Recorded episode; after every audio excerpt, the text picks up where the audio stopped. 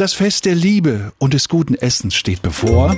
Und das wissen auch Hund und Katze, die sich immer mal einen Happen erbetteln. Allerdings sind Fett, Zucker und die vielen Gewürze nicht besonders gut für Tiere, sagt der Zentralverband Zoologischer Fachbetriebe.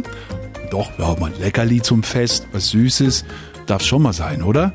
Tierarzt Gunther Herold aus Kaput ist dabei ganz tolerant, sieht aber etwas anderes als Problem. Kleine Stücke, die von den Kindern mit Schokolade beschmiert wurden oder versehen wurden, die dann irgendwo äh, rumliegen und die dann von den Tieren aufgenommen werden.